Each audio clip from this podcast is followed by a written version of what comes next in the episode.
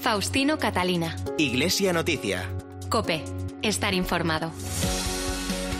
Saludos amigos, muy buenos días. Son las ocho y media de la mañana de este domingo 11 de abril, segundo de la Pascua y fiesta de la Divina Misericordia. Y este es el momento de comenzar eh, la cita semanal en la cadena COPE con la actualidad religiosa. Esto es Iglesia Noticia, media hora de información hasta las nueve de la mañana en que llegará la Santa Misa, un programa que hoy hacemos para ustedes con Rafael Nieto en el control de sonido y Nacho de Gamón en la producción. Lo primero, nuestros titulares.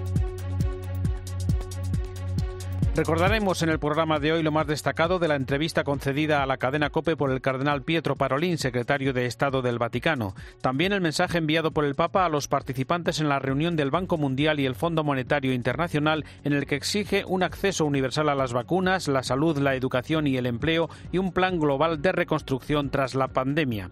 También ha sido noticia esta semana el fallecimiento a los 93 años del teólogo Hans King, la ordenación ayer del nuevo obispo auxiliar de Santiago de Compostela, Francisco José Prieto y esta mañana en Madrid del agustino Luis Marín de San Martín, nombrado por el Papa subsecretario del Sínodo de Obispos.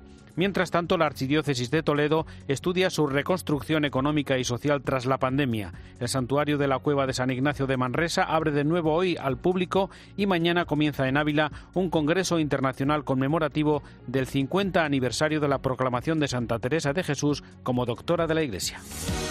Faustino Catalina. Iglesia Noticia. Cope. Estar informado. El cardenal Pietro Parolín es el secretario de Estado del Vaticano y por su cargo conoce tanto la realidad de la Iglesia en los cinco continentes como las situaciones políticas y los conflictos de nuestro mundo. Además, al estar muy cerca del Papa es un testigo excepcional del pontificado de Francisco. En la entrevista concedida el lunes al programa El Espejo de Cope, el cardenal Parolín confesó que, aunque se le encomendó la tarea de ser el responsable de la diplomacia vaticana, su vocación fundamental es la sacerdotal. Ser diplomático de la Santa Sede puede deber ser una forma de ejercer el propio, sacerdocio. Entonces estamos al servicio del rasgo fundamental de la Iglesia, ¿no? de la comunión, y también la defensa y la promoción de la libertad de la Iglesia y de la libertad religiosa. El cardenal lleva ocho años acompañando al Papa como secretario de Estado de la Santa Sede, un cargo que aceptó con gusto y aunque el Papa y él son muy diferentes, esta ha sido una ventaja para el trabajo y la colaboración con Francisco, de quien destaca su sencillez. Lo que a mí me impacta también en la manera de trabajar, la gran sencillez que él manifiesta.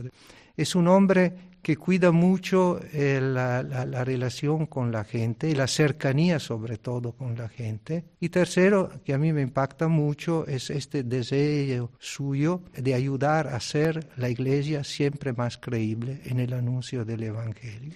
Sobre la reforma de la Iglesia, recuerda que hay estructuras que no se pueden cambiar, pero sí otras cuestiones para adaptarse a los nuevos tiempos, una renovación que no siempre se entiende bien. Hay toda una vida de la Iglesia que puede ser renovada. A veces estas divisiones y estas contraposiciones nacen de la confusión de estos niveles. Uh -huh. Por lo cual eh, uno no, no, no logra distinguir entre lo esencial y lo que no es esencial, lo que hace parte, que tiene que ser reformado, que tiene que cambiar según el espíritu del Evangelio. Respecto a los acuerdos con China, considera que todo lo que se intenta hacer tiene como fin asegurar una vida normal en la Iglesia del país para conseguir espacios de libertad religiosa y de comunión sin perder la esperanza. Miramos a la Iglesia en China, a la Iglesia católica en China, primero con un gran respeto y al mismo tiempo con esperanza y muchas expectaciones por lo que la Iglesia de China puede dar a la Iglesia católica.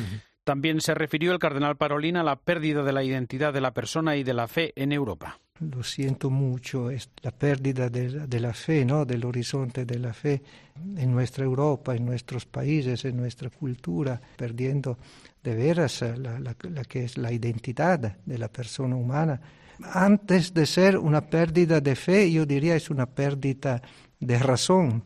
Por último, el secretario de Estado Vaticano dijo que hoy en día no se puede imponer nada y, al contrario, los cristianos deben ser fieles a la misión de dar testimonio del Evangelio, un testimonio coherente en nuestra sociedad. Pero a través del testimonio de las primeras comunidades lograron también cambiar un poco la mentalidad e introducir los valores del Evangelio en la sociedad de entonces. Creo que este es el camino que tenemos que hacer hoy, hoy, hoy todavía. Y repasamos ahora la actualidad en Roma porque el Papa celebrará esta mañana la misa en una iglesia muy cercana a la Basílica de San Pedro dedicada a difundir la devoción de la Divina Misericordia en este segundo domingo de Pascua. El lunes de Pascua Francisco ya rezó el Ángelus y el miércoles en la audiencia general continuó sus catequesis sobre la oración corresponsal en Roma y el Vaticano. Eva Fernández, buenos días. Buenos días. Tal como hizo el año pasado en el que se celebraba el vigésimo aniversario de la canonización de Sor Faustina Kowalska y de la institución del Domingo Domingo de la Divina Misericordia, el Papa se acercará en un par de horas a la iglesia Santo Espíritu Insasia, un lugar de especial devoción a la Divina Misericordia. Aunque la misa será privada y apenas habrá fieles por las medidas de seguridad que dicta la pandemia, será retransmitida a todo el mundo. La semana en el Vaticano comenzaba con un día de fiesta, la Pascueta o el lunes del Ángel, al que el Papa hizo alusión durante el rezo del Regina Cheli, explicando que se llama así porque recuerda el encuentro del ángel con las mujeres que fueron al sepulcro de Jesús. El pontífice insistió en que no nos cansemos nunca de buscar a Cristo resucitado, porque encontrarle significa traer paz al corazón. Durante esta oración a la Virgen se acordó de forma especial de los ancianos y enfermos que se encuentran aislados.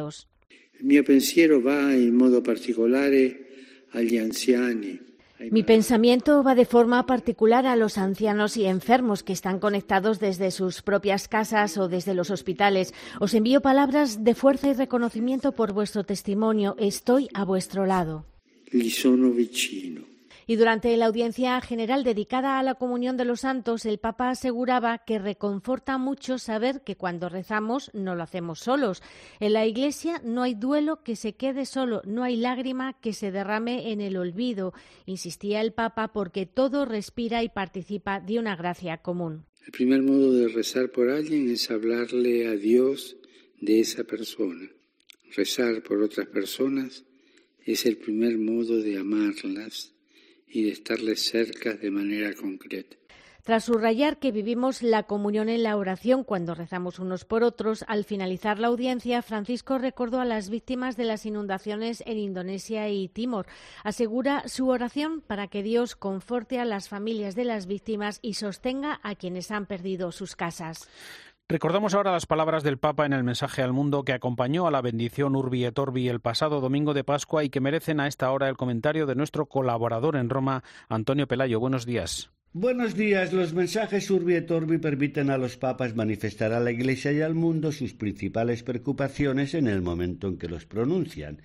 El de esta Pascua del 2021 no podía dejar de reflejar que Francisco no permanece ni mucho menos indiferente ante la pandemia del coronavirus que sigue segando vidas humanas, aumentando dramáticamente el número de pobres y provocando la desesperación de miles de personas. Un padre y pastor como él siente en la propia carne ese aguijón.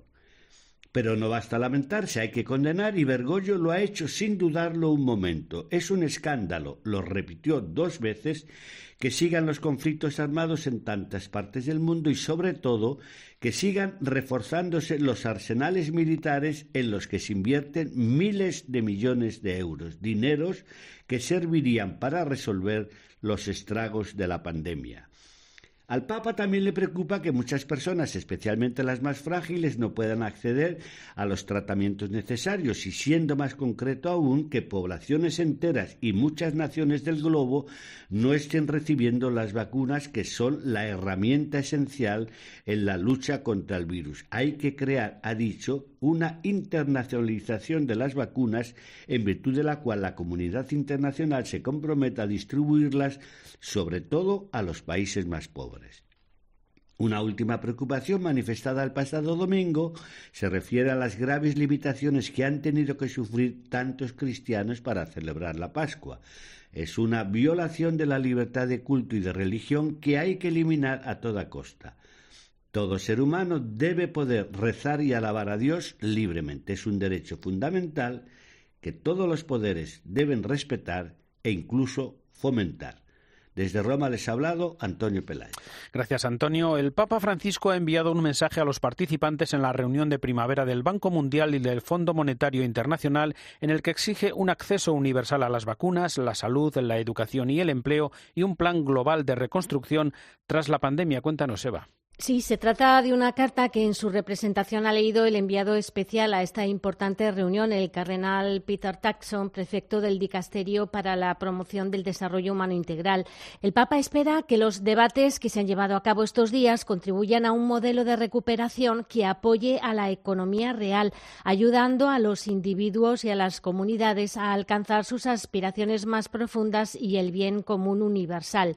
El Papa ha reiterado a las máximas instituciones económicas Económicas Mundiales su reciente llamamiento en el mensaje de Pascua, una vacunación solidaria financiada con justicia, porque no podemos permitir que la ley del mercado prevalezca sobre la ley del amor y la salud de todos. En el texto pide también que las finanzas, en lugar de ser meramente especulativas, tengan objetivos sociales tan necesarios ante la actual emergencia sanitaria. Y tal como había solicitado en anteriores mensajes, el pontífice hace hincapié en la necesidad de reducir de forma significativa la carga de la deuda de las naciones más pobres agravada por la pandemia. Se trata de un gesto profundamente humano, subraya el Papa, que puede ayudar a las personas a desarrollarse, a tener acceso a las vacunas, la salud, la educación y el empleo. Francisco concluye su carta con el deseo de que el encuentro que se celebra estos días ofrezca soluciones sabias para un futuro en el que las finanzas estén al servicio del bien común. Y les contamos también que en el vídeo con su intención de oración para este mes de abril, el Papa recuerda que todas las personas del mundo tienen el derecho a desarrollarse integralmente y pide especialmente por aquellos que arriesgan sus vidas luchando por los derechos fundamentales. El vídeo de este mes está dedicado efectivamente a la defensa de los derechos humanos fundamentales. Quienes lo hacen necesitan coraje y determinación y por este motivo el Papa pide oraciones para que quienes arriesgan sus vidas luchando por los indefensos vean que su sacrificio y su trabajo da fruto Para defender los derechos humanos fundamentales hace falta coraje y determinación. Me refiero a oponerse activamente a la pobreza, a la desigualdad, a la falta de trabajo, de tierra, de vivienda, de derechos sociales y laborales. Piensen que muchas veces los derechos humanos fundamentales no son iguales para todos. Hay gente de primera, de segunda, de tercera y de descarte. No, tienen que ser iguales para todos. Y en algunos lugares defender la dignidad de las personas puede significar la presión, incluso sin juicio, puede significar la calumnia. La misión permanente de la Santa Sede ante las Naciones Unidas ha colaborado en el mensaje de este mes, subrayando que cuando se habla de derechos humanos fundamentales se trata de derechos que todas las personas tienen básicamente por existir como seres humanos. En la Iglesia, desde el Papa Juan XXIII en la década de 1960 con su encíclica Pacem in Terris, los derechos humanos han tenido una importancia central en la enseñanza y la práctica de la doctrina social. Gracias, Eva. A los 93 años ha fallecido en la ciudad suiza de Tubinga el sacerdote y teólogo Hans King. Fue consejero y asesor de los obispos suizos en el Concilio Vaticano II y se le retiró la licencia para enseñar teología por no retractarse de su negativa sobre la infalibilidad del Papa. El cardenal Walter Kasper, presidente emérito del Consejo Pontificio para la Unidad de los Cristianos, que fue asistente suyo, ha destacado que las claras diferencias en el campo doctrinal nunca han minado la estima y el deseo de diálogo. Considera que, apegado en su corazón a la Iglesia, nunca pensó en abandonarla, pero también la criticó duramente, abriendo discusiones y debates sobre algunos dogmas fundamentales. Más reacciones desde Berlín, Rosalía Sánchez. La teología pierde a un investigador reconocido y controvertido, preocupado por hacer comprensible el mensaje del Evangelio y darle un lugar en la vida de los creyentes. Son palabras del presidente de la Conferencia Episcopal Alemana, Georg Betzing, que ha destacado sus esfuerzos por el ecumenismo y que ha agradecido a Kung sus muchos años de compromiso. Johanna Rana, la profesora de teología ecuménica en la Universidad de Tübingen, el puesto que ocupó Hans Kung hasta que le fue retirada la licencia para enseñar en 1979, también ha tenido un mensaje de recuerdo. Los temas que le costaron la retirada de la licencia son temas que ocupan hoy la enseñanza teológica estándar de cualquier religioso, con la diferencia de que hoy se puede hablar de todo ello con mucha más libertad y naturalidad que entonces. El presidente de Alemania, Frank-Walter Steinmeier, se ha referido por su parte a Hans Kuhn como a un modelo a seguir duradero. Un erudito y pensador brillante ha dicho, con mente aguda, que al mismo tiempo alerta al observador político y al ciudadano comprometido. El nombre de Kuhn, ha afirmado el presidente, siempre estará vinculado a la pregunta de cómo la filosofía y la religión pueden encontrarse y fertilizar la vida. El responsable de Relaciones Exteriores del Patriarcado de Moscú, el metropolita Hilarión, ha descartado posibles cambios sobre el sistema tradicional que fija la fecha de la celebración de la Pascua en el calendario litúrgico y que es una triste muestra de la división de los cristianos ante el mundo. Corresponsal en Moscú, Eduardo Marquina. La Iglesia rusa no tiene entre sus planes cambiar el calendario litúrgico para hacer coincidir la Santa Pascua con el resto de cristianos del mundo. Así lo aseguró el metropolitano Hilarión del Patriarcado de Moscú al serle preguntado en un programa de televisión sobre el asunto. Rusia usa el calendario juliano para sus fechas religiosas, lo que hace que fechas importantes como son la Pascua o la Navidad difieran de aquellas iglesias con calendario georgiano. Es menester, además, comprender que para Rusia esta diferencia es también una reivindicación nacionalista, una reafirmación de la excepcionalidad rusa frente al mundo, lo que hace de facto imposible que los sectores más conservadores de la Iglesia y los fieles, especialmente los cosacos del sur del país, puedan aceptar de buen grado un cambio para armonizar armonizar calendarios con otras iglesias. Por si estas diferencias puramente religiosas no fuera suficiente, la tensión entre Rusia y los países llamados occidentales hacen que cualquier acuerdo sea hoy virtualmente imposible. Además, justo ahora que Rusia y Ucrania parecen encaminarse a un nuevo conflicto armado, en el que se ha introducido también ahora un factor religioso tras la escisión de la Iglesia ucraniana del Patriarcado de Moscú. Faustino Catalina. Iglesia Noticia. Cope. Estar informado. Tiempo ahora en Iglesia Noticia para la actualidad en España. En la mañana de ayer sábado tuvo lugar en la Catedral de Santiago de Compostela la ordenación del nuevo obispo auxiliar de la diócesis compostelana, Francisco José Prieto, hasta su nombramiento vicario para la nueva evangelización en la diócesis de Orense. Cope Santiago, Íñigo Landa. Nacido en Ourense en 1968 y ordenado sacerdote con 25 años en 1993, llega como obispo auxiliar de la Archidiócesis de Santiago, sustituyendo a don Jesús Fernández González tras su nombramiento como obispo de Astorga.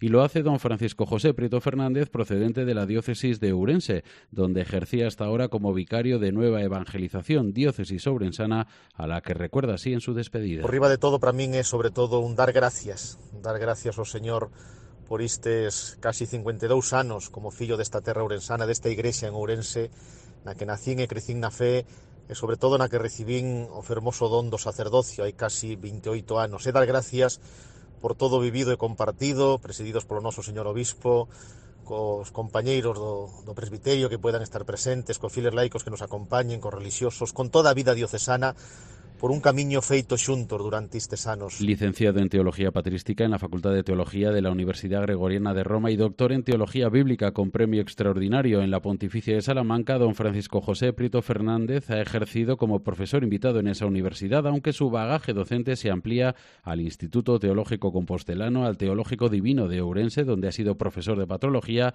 además de director del Centro de Ciencias Religiosas San Martín, en esa misma ciudad de Las Burgas, en Ourense, con la que tan vinculado ha estado en su trayectoria hasta ahora.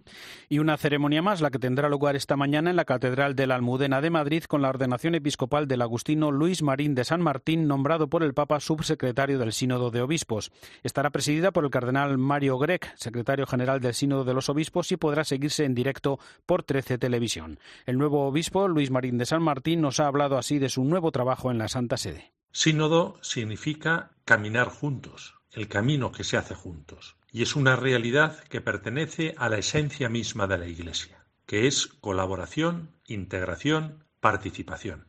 Mi tarea es la de trabajar en equipo junto al cardenal Mario Grec y a Sor Nathalie Bequart en una triple dimensión. La primera es la de preparar el sínodo de los obispos, implicarme en su preparación, desarrollo y actuación.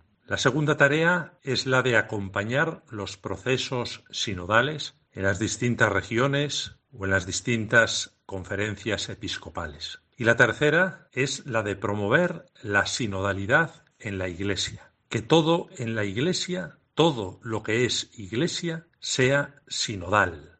Es decir, discernimiento común, participación, colaboración. Varias instituciones civiles y eclesiales de Valencia se han unido en un plan para acoger a refugiados del Líbano que va desde el aprendizaje de la lengua hasta su integración social. Nos lo cuenta desde COPE Valencia Luis Agudo. Buenos días. Hola, ¿qué tal? Buenos días. Son cinco familias de origen sirio y procedentes de los campos de refugiados que hay en el Líbano las que van a llegar en los próximos días aquí a la comunidad valenciana para ser acogidas en un programa piloto en el que participan conjuntamente tanto el Gobierno de España como el Alto Comisionado de las Naciones Unidas para los Refugiados como las tres diócesis de la comunidad valenciana y el servicio jesuita a inmigrantes. Van a estar acogidas en cinco municipios de nuestra comunidad valenciana, la propia capital, Valencia, además de Alacuas, Cocentaina, Calpe y Almasora. Y en esos puntos va a haber voluntarios que mantendrán una relación directa con estas familias acompañándolas en todo el proceso de inclusión que puede ir desde el aprendizaje del idioma hasta ayudar para encontrar un trabajo. Además de proveer a los refugiados de una vivienda, se les va a diseñar también un itinerario de formación de acuerdo con su experiencia y formación previa y en caso de ser necesario incluso podrán contar con apoyo psicológico. Actualmente la Iglesia en Valencia atiende, acompaña y acoge a más de 70 personas refugiadas de 16 nacionalidades diferentes. La Archidiócesis de Toledo estudia cómo llevar a cabo su reconstrucción económica y social tras la pandemia. La COVID ha modificado durante este año muchas cosas y son necesarios cambios en la liturgia, la pastoral, la catequesis, el voluntariado o la financiación. Cope Toledo, Cristóbal Cabezas. Buenos días.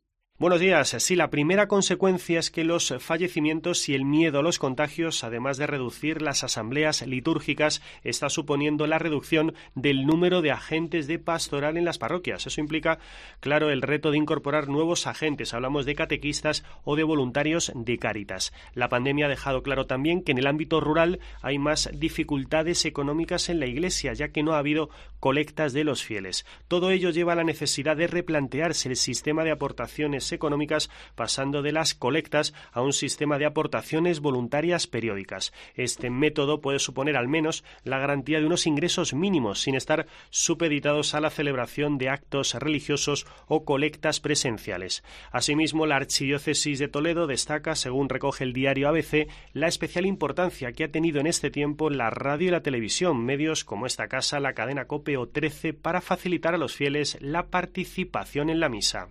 El santuario de la cueva de San Ignacio de Manresa abre de nuevo hoy al público tras el cierre por la pandemia y las reformas realizadas estos meses. Es un paso previo a la inauguración el 31 de julio de un año jubilar en el quinto centenario de la conversión de San Ignacio de Loyola, Cope Barcelona, Marta Ruiz del Valle. Ya se puede visitar el santuario de la Cueva de San Ignacio de Manresa, en Barcelona. Y es que esta mañana ha reabierto las puertas que en su momento se cerraron por la pandemia y para realizar reformas interiores.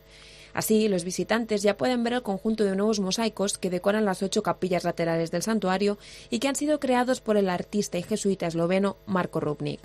Para instalar los más de 550 metros de mosaicos realizados con piezas de cerámica de los cinco continentes, Rubnik ha contado con la ayuda de 22 trabajadores del taller de arte Centraletti de Roma. La obra, que cuenta con 26 escenas bíblicas, explica el peregrinaje cristiano de San Ignacio durante sus ejercicios espirituales. Además, la remodelación coincide con la celebración de Ignatius 500, el año que conmemora entre mayo de 2021 y julio de 2022 la conversión del fundador de los jesuitas. La inauguración oficial será el próximo 31 de julio y contará con la presencia del superior general de la Compañía de Jesús, el padre Arturo Sosa el Obispado de Ávila, los Carmelitas Descalzos y la Universidad Católica de Ávila han organizado la celebración a partir de mañana de un Congreso Internacional conmemorativo del 50 aniversario del doctorado de Santa Teresa de Jesús. Nos amplía esta información desde Cope Ávila. Auxi Rueda, buenos días. Buenos días. De Santa Teresa de Jesús se pueden extraer múltiples enseñanzas, pero no dudamos muchas veces en referirnos a ella como maestra de espirituales. Es una de las definiciones que en su día utilizó el ahora santo Papa Pablo VI eh, cuando la proclama doctora de la Iglesia.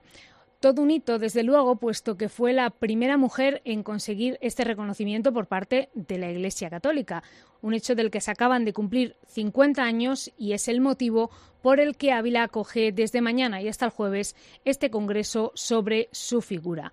Hasta aquí se desplazarán voces autorizadas para tratar las múltiples perspectivas de una mujer que revolucionó el siglo XVI y cuyos escritos y enseñanzas siguen en plena vigencia aún hoy cinco siglos después. Congreso que tiene, por otra parte, una doble modalidad presencial y online para adaptarse tanto tanto a los aforos pertinentes como también para eh, garantizar todas las medidas de prevención de contagios.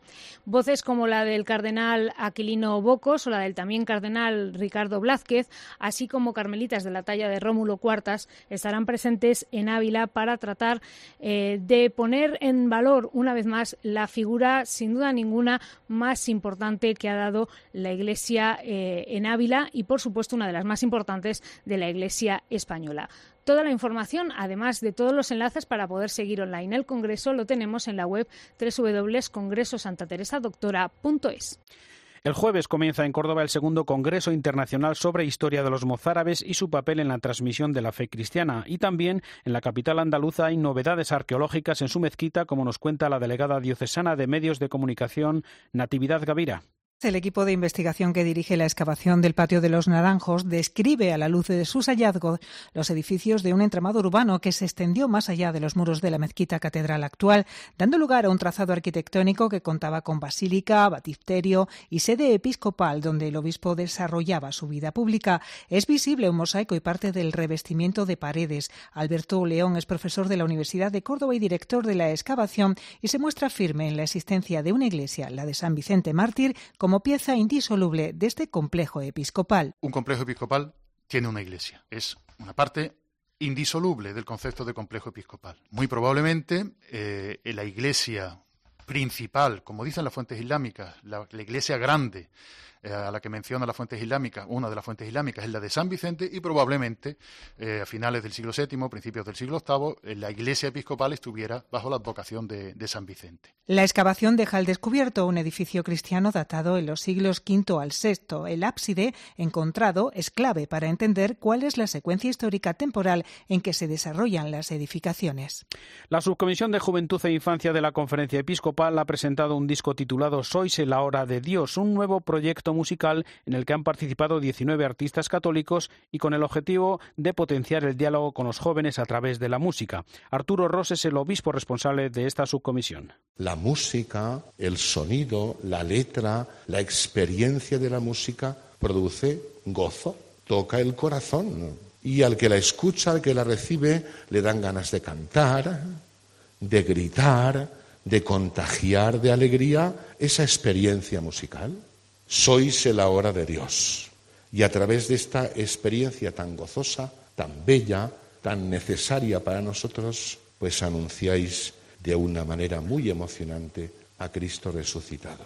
Aunque las circunstancias a veces nos limiten nuestras posibilidades, no nuestras capacidades, no os canséis. Mantener la alegría, mantener la sonrisa, mantener el corazón abierto porque una vez más sed conscientes los jóvenes de que sois el ahora de Dios.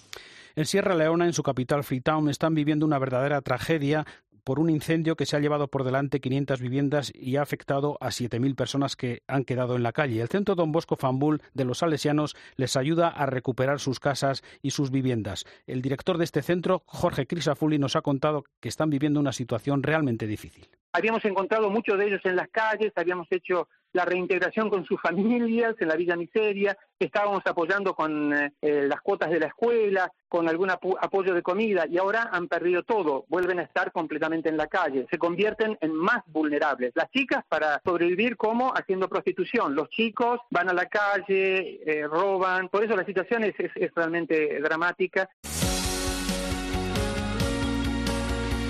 Llegamos así al final de esta edición del informativo Iglesia Noticia. Ha sido el programa 1719 en este segundo domingo de Pascua, fiesta de la Divina Misericordia. Llega ya la última hora de la actualidad en España y el mundo y después la Santa Misa. Hasta el próximo domingo. Un saludo de Faustino Catalina.